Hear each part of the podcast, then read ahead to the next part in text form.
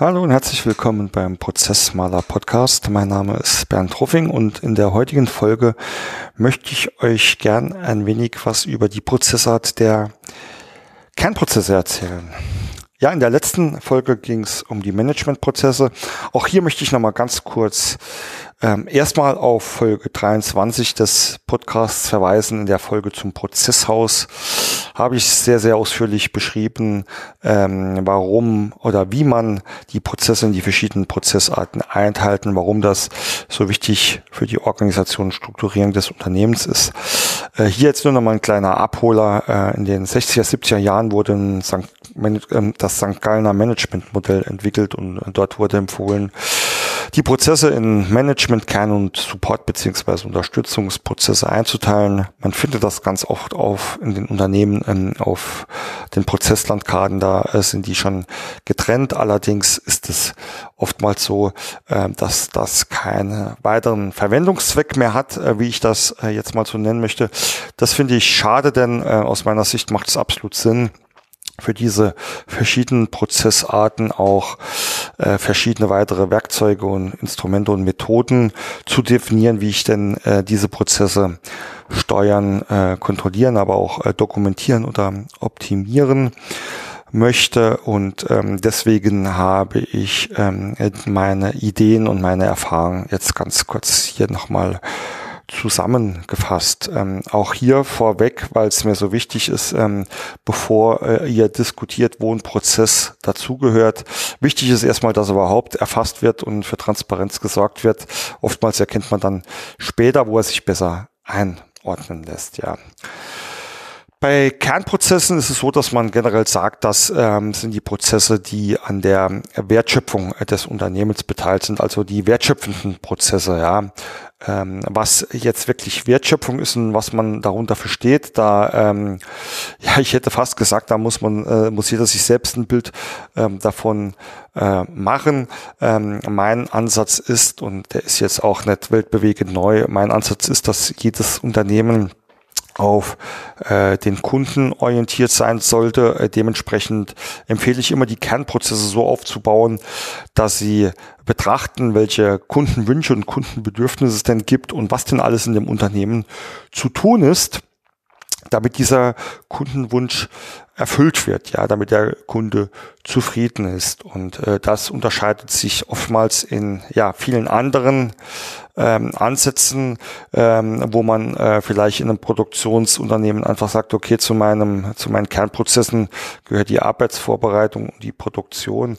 Ich sehe das anders. Ähm, ich sage, ähm, sobald der erste Kundenkontakt ähm, stattfindet, zum Beispiel bei einer Anfrage, gehen die Kernprozesse los, denn wenn äh, dort nicht äh, von Anfang an sauber gearbeitet wird, dann ähm, wird sich das meistens hinten in der sogenannten Wertschöpfungskette niederschlagen und in der Regel nicht positiv, ja, also in, dann in Form von Fehlern, äh, Missverständnissen, Mehraufwänden, was dann da so alles äh, an Prozessschwachstellen auftreten kann. Also das ist aus meiner Sicht die Definition der äh, Kernprozesse und für mich hat die ähm, diese diese Definition dann auch schon äh, die, äh, da bildet die Grundlage, was denn für diese Prozessarten zu äh, berücksichtigen ist. Und zwar ist dort zu berücksichtigen, dass ganz, ganz viele Menschen, Mitarbeiter, Teams hier zusammenarbeiten ähm, müssen, um dieses Ziel zu erreichen. Das heißt,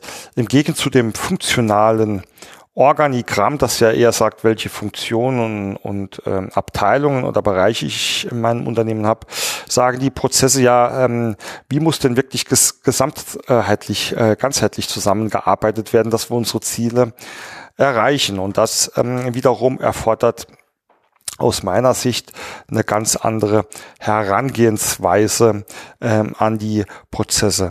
Zum einen ähm, bedarf es in der Dokumentation ähm, verschiedener Punkte, die man berücksichtigen muss, wie zum Beispiel ähm, hier sollten überwiegend wirklich Prozesse in Schritt und Schritt abfolgen mit ganz klaren Verantwortlichkeiten dokumentiert werden, also auf operative Ebene, wer macht was und wie geht es in dem Fluss weiter.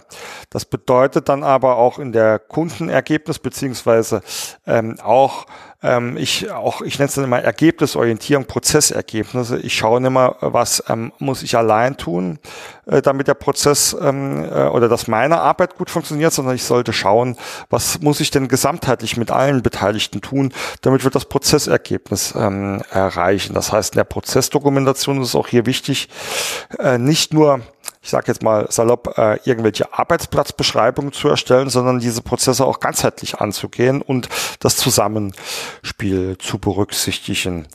Während ich ähm, bei den, ähm, wie, bei den Managementprozessen beschrieben, hier vielleicht eher mal nach grob bleiben kann und mir vielleicht ähm, einzelne Checklisten reichen oder ich vielleicht manche Prozessteile äh, gar nicht dokumentieren sollte, ähm, ist das aus meiner Erfahrung bei den äh, Kernprozessen nicht ratsam. Da sollte man äh, so weit wie möglich ähm, alles für Transparenz sorgen, äh, weil dort ist einfach das, was im operativen Geschäft oder wo im operativen Geschäft die ähm, Musik spielt, ja. Und ähm, es ist wie bei einem Staffellauf, wenn da nicht äh, alle Stäbe alle Staffeln äh, richtig übergeben werden, ist es egal, wie schnell der Einzelne rennt, äh, man wird den gesamten Lauf nicht gewinnen. Deswegen ist bei, für das Management der Prozesse aus meiner Sicht ähm, hier ähm, erstens die ähm, die Art der Dokumentation oder die Art, wie ich überhaupt für Transparenz schaffe, wichtig. Äh, zum Zweiten, äh, das habe ich ähm, eigentlich damit auch schon integriert, zu sagen, wenn ich optimiere, dann sollte ich nicht an kleinen, ähm, an kleinen Baustellen drehen, sondern ich muss immer äh, alle anderen mit berücksichtigen. Das heißt, ganz Ganz besonders in den Kernprozessen ist es wichtig, einen ganzheitlichen Ansatz zu wählen und immer ähm, wirklich darauf zu achten, dass das, was ich vielleicht für mich, für, für meinen Arbeitsplatz, für mein Team, meinen Bereich mache, nirgends, ähm, äh, nirgends an anderen Stellen der Prozesse ja quasi einen nachteiligen Effekt hat oder äh, sogar Fehler und ähm, Kosten verursacht.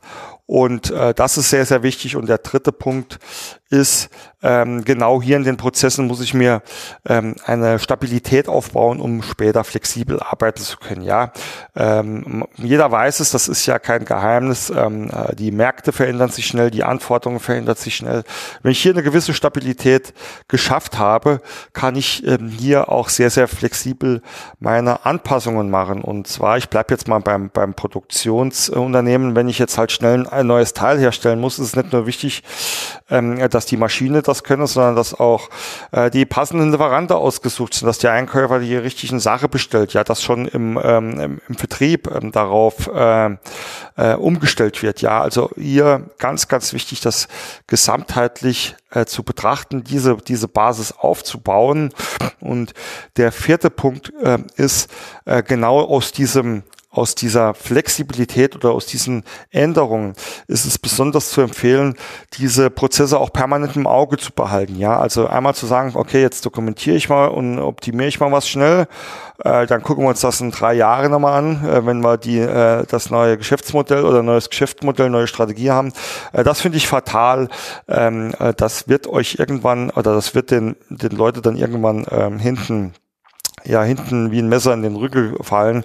Ähm, speziell hier finde ich es absolut notwendig, mindestens einmal im Jahr, besser zweimal im Jahr äh, eine Art Prozessreview oder ein Prozessaudit zu machen, um sicher zu gehen, dass wirklich die Prozesse auch noch so sind, ähm, wie sie sein sollte. Und das ähm, zeichnet für mich die, äh, die Prozess, äh, Kernprozesse aus. Ich wiederhole es mal kurz.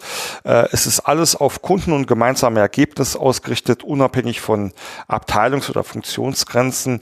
Es sollte ähm, weitestgehend Schritt für Schritt, vor allem im Zusammenspiel, ähm, dokumentiert werden. Man braucht äh, nicht nur die Transparenz über die ähm, Abläufe, sondern auch über die Verantwortlichkeiten. Die Optimierung sollte immer auf alle Prozesse äh, bezogen sein und nicht ähm, auf kleinere äh, Ausschnittbereiche. Es muss zumindest geprüft werden, äh, dass es nirgendwo Konsequenzen hat. Und der letzte Punkt war regelmäßige Kontrolle, um auch diese Flexibilität mit dieser stabilen Basis zu halten.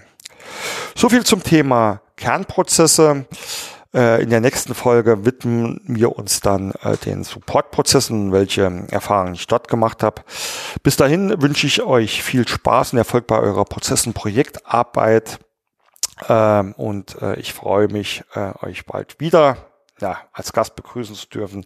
Danke fürs Zuhören und auf prozessmaler.de findet ihr alle Kontaktmöglichkeiten mit mir. Da würde ich mich natürlich ähm, freuen äh, über euer Feedback oder über eure Erfahrungen und Werkzeuge, die ihr im Umgang mit den Prozessarten oder der Strukturierung des Unternehmens kennengelernt habt und nutzt.